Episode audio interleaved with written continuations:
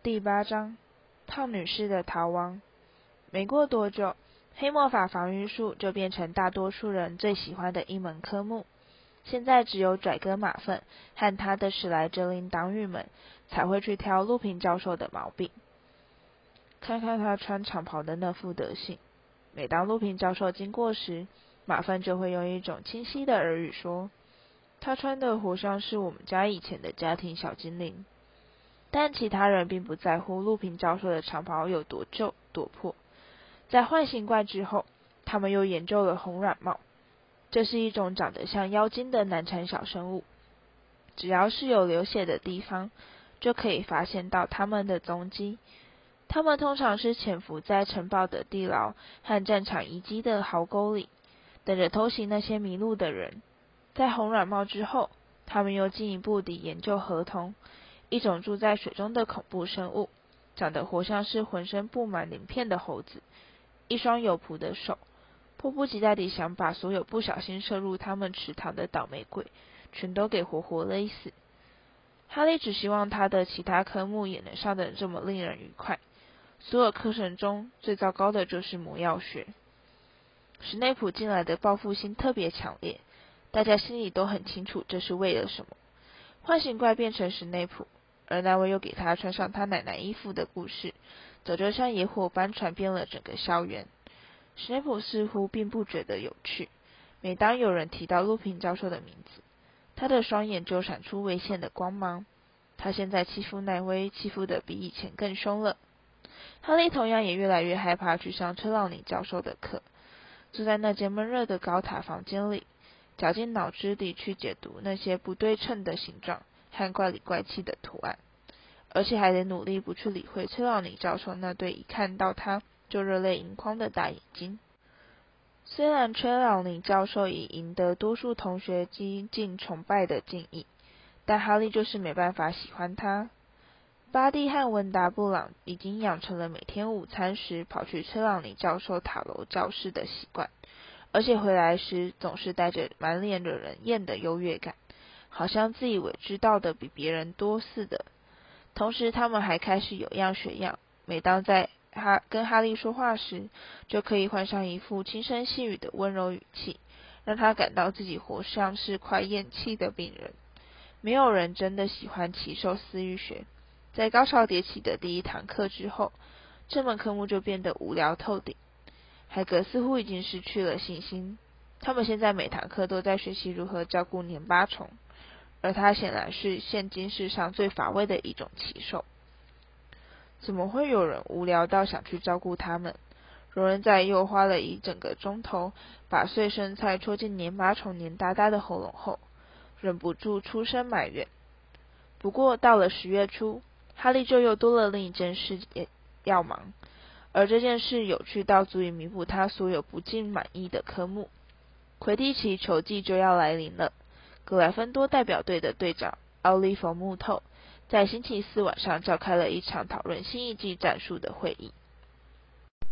魁地奇球队总共有七名成员，三名追踪手，他们的任务是把快符（一种跟足球差不多大的红球）扔进球场两端五十尺高的篮筐中射门得分。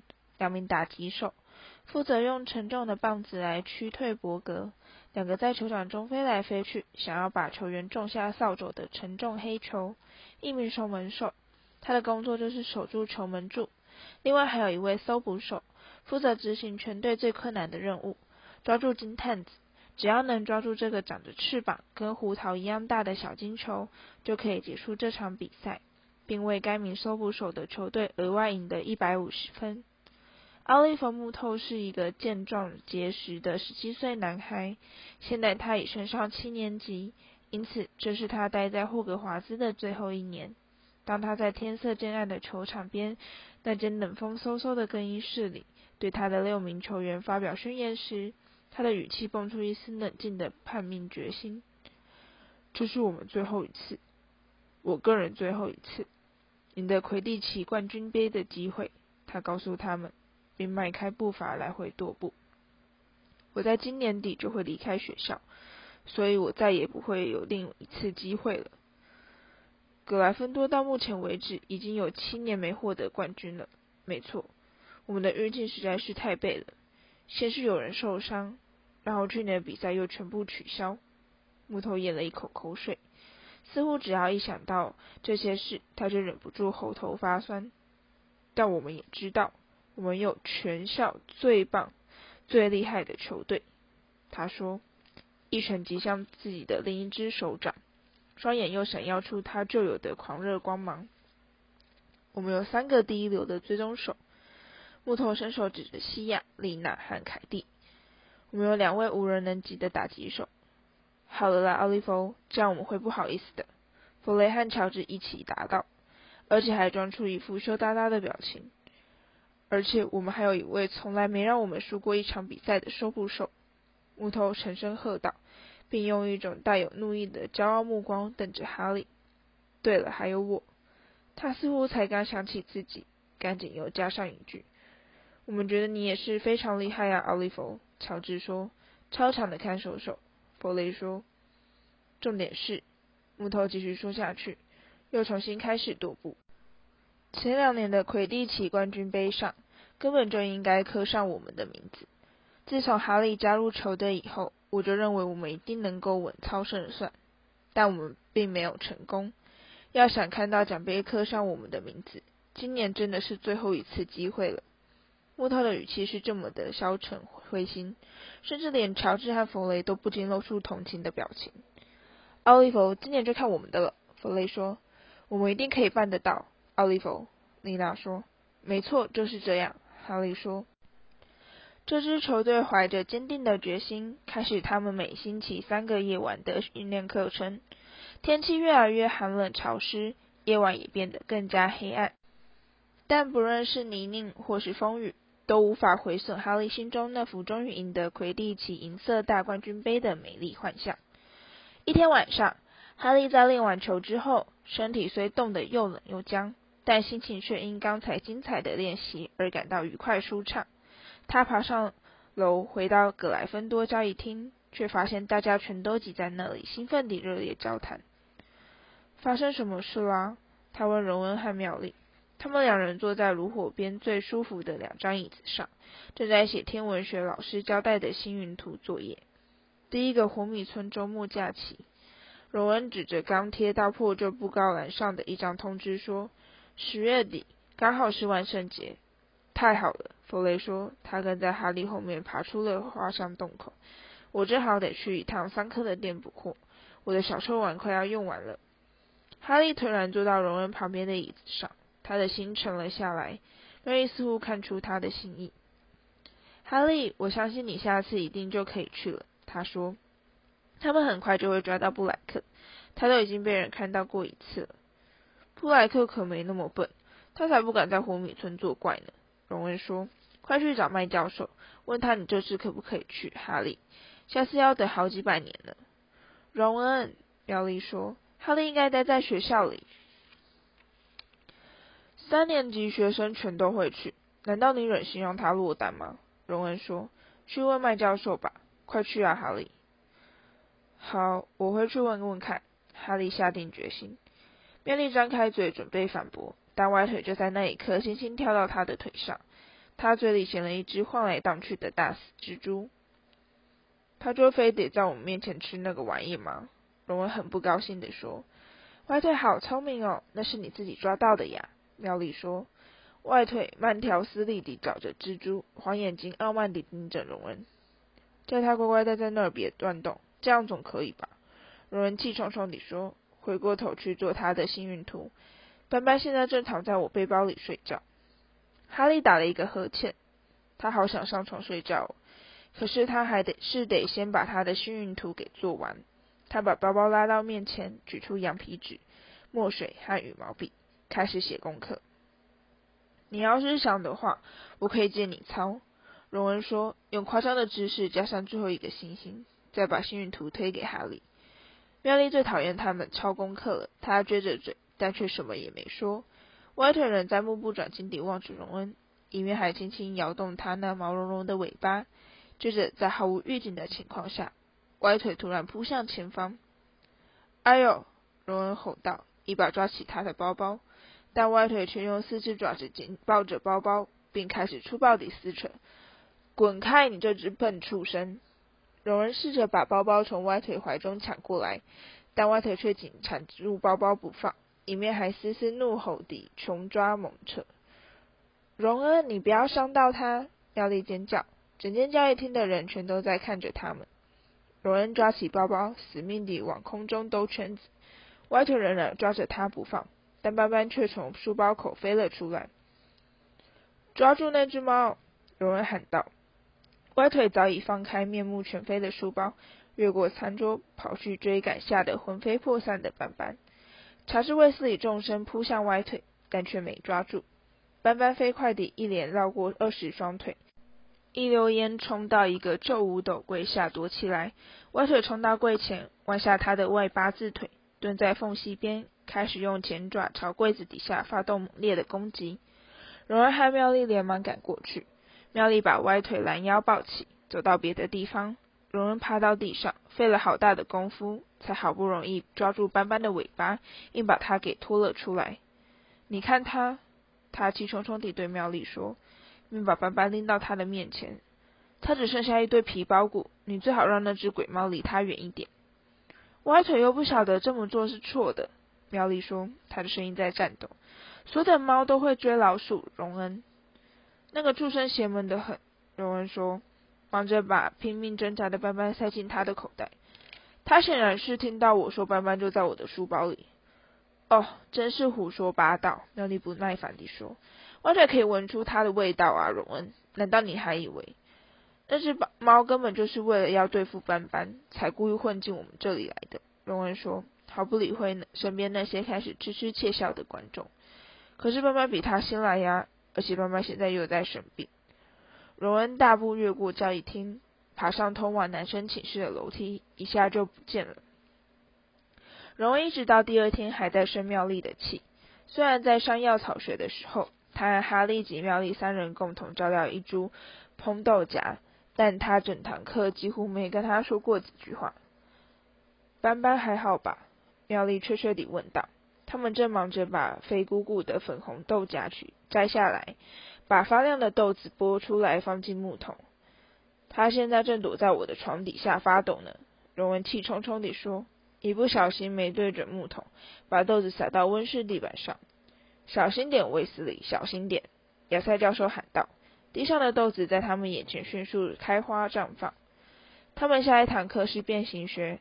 哈利已经下定决心要在下课后去找麦教授。问他可不可以让他跟大家一起去火米村。他排进教室外的长龙队伍，心里盘算该用什么样的说辞来打动麦教授。但没过多久，他的思绪就被队伍前面的一阵骚动所打断。文达布朗好像在哭，巴利揽住他的肩膀，正在对西莫菲尼甘和丁汤马斯解释某件事。他们两人的表情都相当凝重。你怎么了，文达？妙丽担心地问道。哈利和荣恩两人快步赶到前面。他今天早上收到家里寄来的信，巴利轻声说：“他的兔子冰奇被狐狸咬死了。”哦，妙丽说，真叫人难过。文达，我早该晓得的。文达悲痛地说：“你知道今天是什么日子吗？”呃，十月十六日。你最害怕的那件事将会在十月十六日发生，记得吗？被他说中了。真的被他说中了。现在全班同学都环绕在文达身边。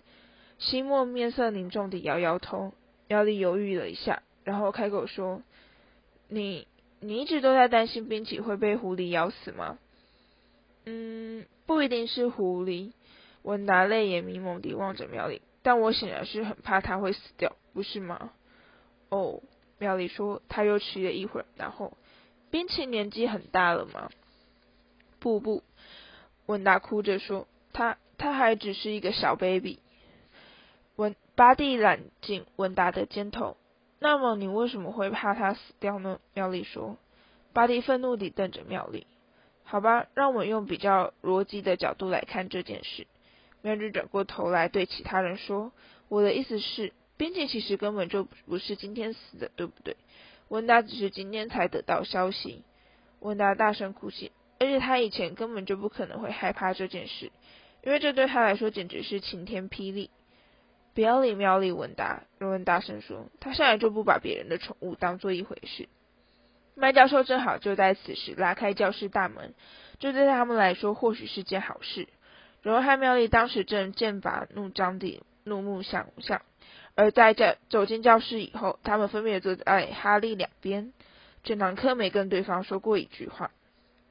在下课铃声响起时，哈利还没想好要跟麦教授怎么说，他对自己先提到红米村这个话题。请大家先等一下，他在学生们准备离开的时候喊道：“你们都是我学院的学生，所以请大家在万圣节以前把同意书交到我这里来。没有同意书就不准去村子里玩，所以千万别忘记这回事。”那位举起手来。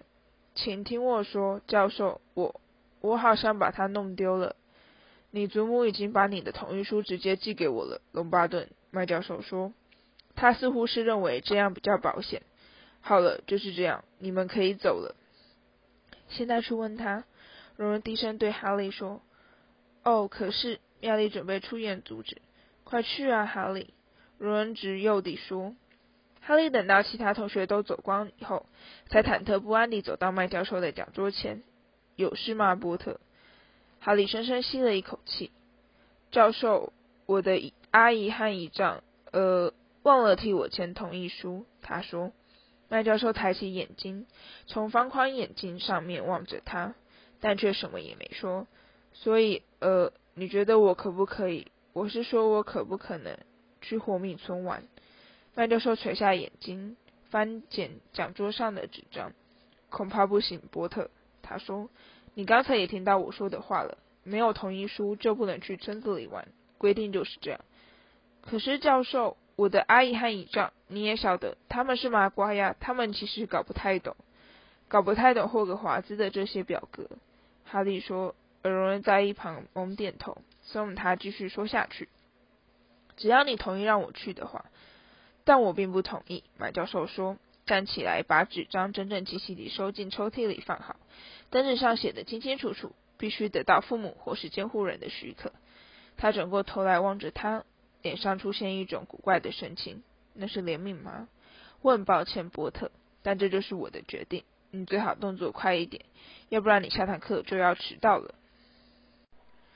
现在真的一点办法也没有了。龙人用了很多难听的字眼来骂麦教授，惹得妙丽非常不高兴。但妙丽脸上那副幸好如此的表情，也让荣恩看了更加火冒三丈。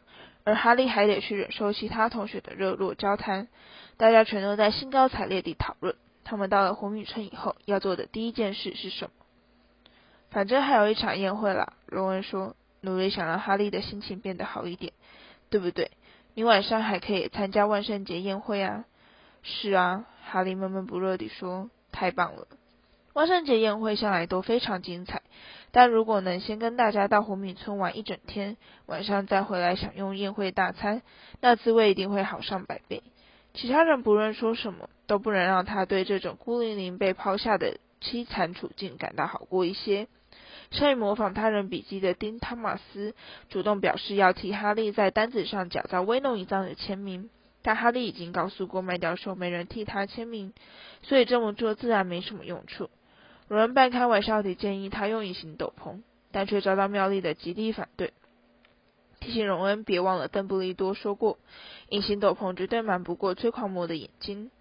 派系也跑过来说了一堆适得其反的安慰话。大家一提到火米村，总是喜欢这么大惊小怪。不过我可以向你保证，哈利，他绝对没有他们说的那么棒。他认真地说。好吧，那儿的糖果店的确是很不错，但桑科的恶作剧店商店却太危险了。对了，尖叫屋倒是很值得去看看。但说真的，哈利，除了这些地方以外，你其实也没真正错过什么。在万圣节早上，哈利和其他人一起起床，到楼下去吃早餐。他的心情糟透了，但表面上却努力表现得很正常。我们会到蜂蜜公爵买很多糖果带回来给你，妙丽说。他显然替哈利感到非常难过。没错，带一大堆。荣恩说。他和妙丽看到哈利这么失望，两人不禁把昨天因歪腿而引起的口角给忘光了。别替我担心了，哈利装出一副无所谓的语气说。晚上我会在宴会中跟你们碰面，好好玩吧。他跟着他们走到入口大厅，管理员飞机站在大门前，拿着一张长名单，一一核对姓名，并用怀疑的目光紧盯着每一张面孔，免得让哪个不该外出的人偷偷混出去。你得留下来呀，波特！马芬喊道。他和克拉吉高尔一起站在队伍中。这是不是因为你不敢从吹狂魔面前经过啊？哈利没理他，自己一个人踏上大理石阶梯，经过空无一人的走廊，回到格莱芬多塔。通关密语。突然惊醒过来的胖女士问道：“最年长的幸运女神。”哈利有气无力地说：“画像敞开，而他爬入洞口，踏进交易厅。房中挤满了正在谈天说地的一二年级学生，另外还有几名高年级学生。他们显然是常常去红米村玩，现在那儿对他们来说已经丧失了新鲜感。哈利，哈利，嗨，哈利，那是科林·克利维，一个非常崇拜哈利的二年级生。他从不放过任何可以跟哈利说话的机会。你没去红米村玩啊，哈利？为什么不去呢？嘿，科林满脸发光地环视他的朋友们。你要是愿意的话，可以过来跟我们一起坐坐呀，哈利。呃，不用了，谢谢，科林。哈利说，他现在可没心情让一大堆人紧盯着他头上的疤痕猛瞧。我我要上图书馆去赶一些功课。说完之后，他就别无选择，只好再回过头来重新爬出画像洞口。那你干嘛要把我给叫醒呀？胖女士老大不高兴地朝着他的背影喊道。哈利无精打采地往图书馆晃过去，但走到一半，却又忽然改变心意。他现在一点也不想写功课。他回过头来，却跟迎面而来的飞机撞个正着。他显然刚把要去红米村的人全都送走。你在做什么？飞机怀疑地吼道：“没什么。”哈利坦白地说：“没什么。”飞机啐了一声，下巴上的肥肉难看地抖动，说的跟真的似的。一个人鬼鬼祟祟地跑到这来。你干嘛不跟那些讨厌的小鬼一起上红米村去买什么小臭丸、打嗝粉，还有蜘蛛虫啊？哈利耸耸肩。好了，快回到你的交易厅去！飞机喝道。还站在那里怒目瞪着哈利，直到他失去踪影才肯罢休。但哈利并不想回交易厅，他又爬上一道楼梯，心不在焉地盘算是不是要到猫头鹰屋去看看黑妹。而就在他沿着另一条通道往前走时，旁边的一个房间中突然传出一声：“是哈利吗？”哈利连忙回过头来看是谁在说话，而他看到正从办公室大门探出头来四处张望的陆平教授。“你在做什么？”陆平说，但他的语气跟飞机可说是有天壤之别。妙丽和荣恩呢？在火米村。哈利用一种自以为无所谓的语气说：“啊。”陆平说。他打量着哈利，沉吟了一会儿。你怎么不进来坐坐呢？我刚收到我们下堂课要用到的一只滚带落。一只什么？哈利说。他跟着陆平教授走进办公室，墙角放了一个非常大的水槽，一只长着小尖角的惨绿色生物把脸贴在玻璃上，细长的手指呈爪状张开，正在朝他们扮鬼脸。一种水鬼，陆平说，若有所思地打量着滚带洛。在上过合同以后，要对付他应该不会太难才对。诀窍是去折断他用来挖握的手指。你注意到他那长得惊人的手指吗？很有力，但也非常易碎。滚带落咧嘴，露出他绿森森的牙齿，然后就窜进角落一团纠结的水草。喝杯茶好吗？陆平说，开始寻找他的水壶。我正想泡壶茶喝。好啊，哈利不好意思地说。陆平用魔杖轻敲水壶，壶嘴立刻冒出一道蒸汽。坐吧，陆平说，打开一个锈铁罐的盖子。对不起，我只有茶包，但我想你大概已经收够茶叶了吧？哈利望着他，陆平的双眼闪闪发光。你怎么会晓得这件事？哈利问道。是麦教授告诉我的，陆平说，顺手递给哈利一个缺口的马克杯。你应该不会为这种事担心吧？不会。哈利说：“他考虑要把他在蓝月街遇到狗的事情告诉陆平，但他思索了一会儿，还是决定放弃。他不希望让陆平觉得他是个懦夫，况且陆平好像已经开始认为他根本没办法去应付唤醒怪了。”哈利的表情似乎多少透露出他心里的想法，因为陆平忽然问道：“你有什么心事吗，哈利？”“没有。”哈利撒谎。他喝了一点茶，望着朝他挥舞拳头的滚带洛。“有。”他突然开口说，并把茶杯搁在陆平的书桌上。“你还记得我们对付唤醒怪那天的事吧？”“记得。”陆平缓缓答道。“你为什么不让我去对付他呢？”哈利脆然问道。陆平抬起眉毛：“我还以为事情很明显呢，哈利。”他的语气显得相当惊讶。原本以为陆平会一口否认的哈利，只是不禁感到有些迟疑。为什么？他再次问道。这个吗？陆平微皱着眉头说：“我以为幻形怪在面对你的时候，就会变成伏地魔的形貌。”哈利瞪大眼睛。让他惊讶的不只是这个出乎意料之外的答案，同时也是因为陆平竟然直呼伏地魔的名字。哈利过去唯一听过敢大声说出这名字的人，除了他自己以外，就只有邓布利多。我显然是想错了。陆平依然蹙眉望着哈利。不过我当时是觉得，在教职员休息室里让伏地魔变成实体现身，好像并不是很妥当。我想那会把大家给吓坏的。我一开始是想到了伏地魔，哈利诚实地说。可是接下来我就，我就回想起那些催狂魔。我懂了，陆平若有所思地说。很好，很好，我很感动。他看到哈利脸上的惊讶表情，微微一笑地说：“这表示你最恐惧的事物就是恐惧本身。”非常有智慧，哈利。哈利不知道该如何回应，所以他又再喝了几口茶。所以说，你一直以为我不然是你有能力对付幻形怪喽？陆平狡黠地问道。嗯，是啊，哈利说，他的心情立刻变得好多了。陆平教授，你晓不晓得那些催狂魔？他的话被一阵敲门声所打断。请进，陆平喊道。房门敞开，史内普走进来，他手里拿着一个微微冒烟的高脚杯，而他一看到哈利就停下脚步，并眯起他的黑眼睛。啊，塞弗勒斯，陆平微笑着说：“真是太感谢你了，请你替我把它放在桌子上好吗？”史内普放下冒烟的杯子，目光往哈利和陆平身上来回搜寻。我正在对哈利展示我的滚带落呢。陆平指着水槽，愉快地说：“真迷人。”史内普连看都没看他一眼，就随口答道：“你最好赶快把它喝下去。”陆平：“是是，我会的。”陆平说。我熬了一整副。史内普继续说下去：“有需要的话，尽管跟我说。我明天应该还需要再喝一些。非常感谢你，塞弗勒斯。”没什么，史内普说，但他的眼神却让哈利感到不太舒服。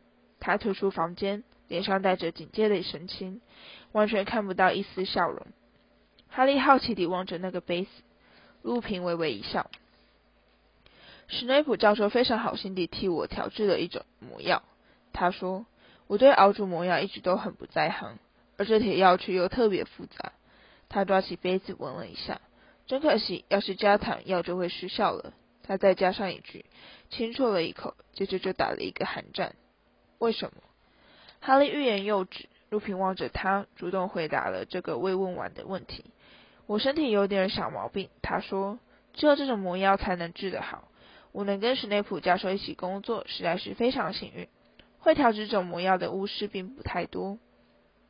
陆平教授又啜了一口，而哈利突然有一种疯狂的冲动，想伸手把他的杯子给打掉。史内普教授对黑魔法非常感兴趣，他不假思索地冲口而出：“真的吗？”陆平说。他又喝了一大口魔药，显然对这件事没多大兴趣。有些人认为。哈利迟疑了一会儿，接着就不顾一切地坦率直言：“有些人认为他为了当上黑魔法防御术老师，不管什么事情都做得出来。”陆平喝光魔药，并扮了一个鬼脸：“真难喝。”他说：“好了，哈利，我得开始工作了，待会儿宴会时再见喽。”“好的。”哈利说，把空茶杯放到桌上，那个空高脚杯仍在冒烟。这全给你，荣恩说。我们能带的全都带过来了。一阵鲜艳的糖果雨落到哈利的大腿上。现在是傍晚时分，荣恩和妙丽刚回到教育厅，他们的双颊被冷风吹得红咚咚的。露出一副这辈子从来没玩这么开心过似的快乐神情。谢了，哈利说，抓起一包迷你型黑色胡椒鬼。胡明城是什么样子？你们去了哪些地方？结果听起来像是他们所有地方都去了：魔法用品商店、维德与班级、桑科的恶作剧商店，到三根扫帚去喝了几杯满是泡沫的热奶油啤酒，还有其他许多许多地方。邮局，哈利，大约两百只猫头鹰全都坐在架子上，而且全都用不同颜色来区分送信的速度哦。蜂蜜公爵进了一批新的巧克力酱，而且还赠送免费样品。这有一些，你看。我们觉得自己看到一个食人魔，是真的哟。三根扫帚里面什么怪物都有。真希望我们能带点奶油啤酒回来给你，那可以让你的身体整个暖起来。那你都在干嘛？没有露出担心的表情。你有做好一些功课吗？没有。哈利说。露平请我到他办公室里去喝茶，然后史内普就走进来。他把那个高脚杯的事情一五一十地告诉他们。荣恩的嘴巴大大张开。陆平真的把他给喝下去了，他喘着气说：“他疯了吗？”妙丽低头看看表，我们最好快点下楼去，因为再过五分钟就要开始了。他们匆匆爬出画像洞口，加入蜂拥的人潮，一日少能再继续讨论史内普的事。但要是他，你们懂吧？妙丽压低声音，紧张地往四周瞥了一眼。要是他真的想毒死陆平的话。他是不会当着哈利的面这么做的。没错，应该是这样。哈利说。他们走到路口大厅，再越过厅堂，走进对面的餐厅。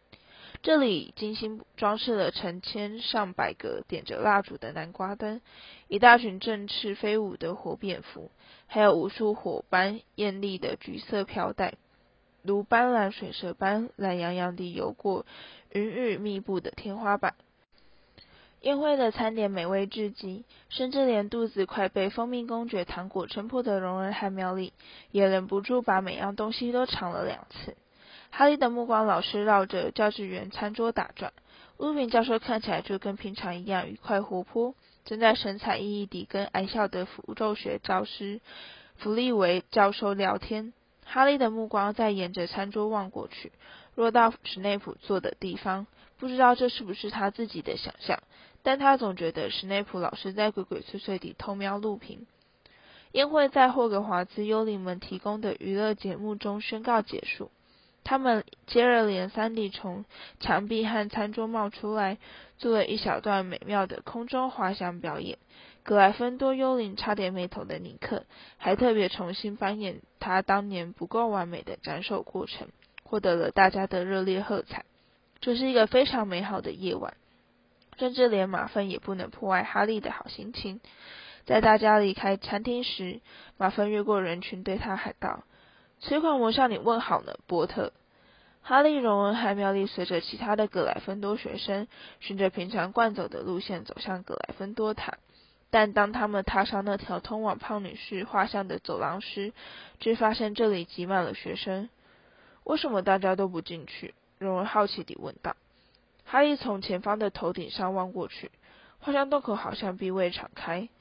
我过去看看，请让一下。这是派西的声音，而他摆出一副沉气的派头，急匆匆地越过人潮。为什么全都堵在这儿？不可能所有人都忘了通关密语啊！对不起，我是男学生主席。接着，前方的群众迅速安静下来，而一股令人毛骨悚然的寒意似乎立刻窜遍了整条走廊。他们听到派西突然用一种高亢尖锐的声音喊道：“派人去找邓布利多教授，快点！”大家纷纷转头望去，站在后面的人踮起脚来。怎么回事？金妮问道。他才刚走到这里，在下一刻，邓布利多教授就出现了。他大步走向画像，格莱芬多学生们挤到一旁，空出路来让他通过。哈利、荣恩和妙丽往前挪近了一些，想看清楚他们到底遇到了什么麻烦。哦，我的！妙丽失声惊呼，并一把抓住哈利的手臂。画像中的胖女士已经不见了，画面上布满严重的劈砍裂痕，地板上散落着一条条细碎的帆布，一大片画布被整个撕裂下来。邓布利多飞快地望了毁坏的画像一眼，接着就转过头来，用阴郁的眼神望着迎面赶来的麦教授、陆平和史内普。我们必须找到他，邓布利多说。麦教授，请立刻去找飞七先生，叫他检查整个城堡的每一幅画上，把胖女士给找出来。你找得到才怪！一个咯咯怪笑的声音说：“那是爱吵闹的鬼魂皮皮鬼，他在人潮上方不停地上下摆动，神情显得十分愉快。每当他看到遭受破坏或是引人忧心的场景时，心情总是特别的好。”你这话是什么意思，皮皮鬼？邓布利多平静地问道，而皮皮龟脸上的笑容立刻黯淡下来。他可没胆子去嘲弄邓布利多，因此他换上一副比咯咯奸笑好不到哪去的谄媚嗓音：“丢人呐，校长大人先生！他没脸见人喽！他被整得好惨，看起来怪吓人的。我看到他在四楼的风景画里没命地狂奔，先生还在树林中闪来躲去的，哭得好惨哟。”他快乐地说：“可怜的东西。”他又加上一句，但语气完全不是这回事。他有说出是谁下的手吗？邓布利多沉着地问道。哦，有啊，教授头子。皮皮鬼说，立刻端起架子，就好像他怀里揣了个大炸弹似的。他不让他进去的时候，可真是把他给气坏了，懂了吧？皮皮鬼突然地倒转过来，脸颊在双腿间，朝邓布利多咧嘴而笑。他的脾气还真是坏呢，那个天狼星布莱克。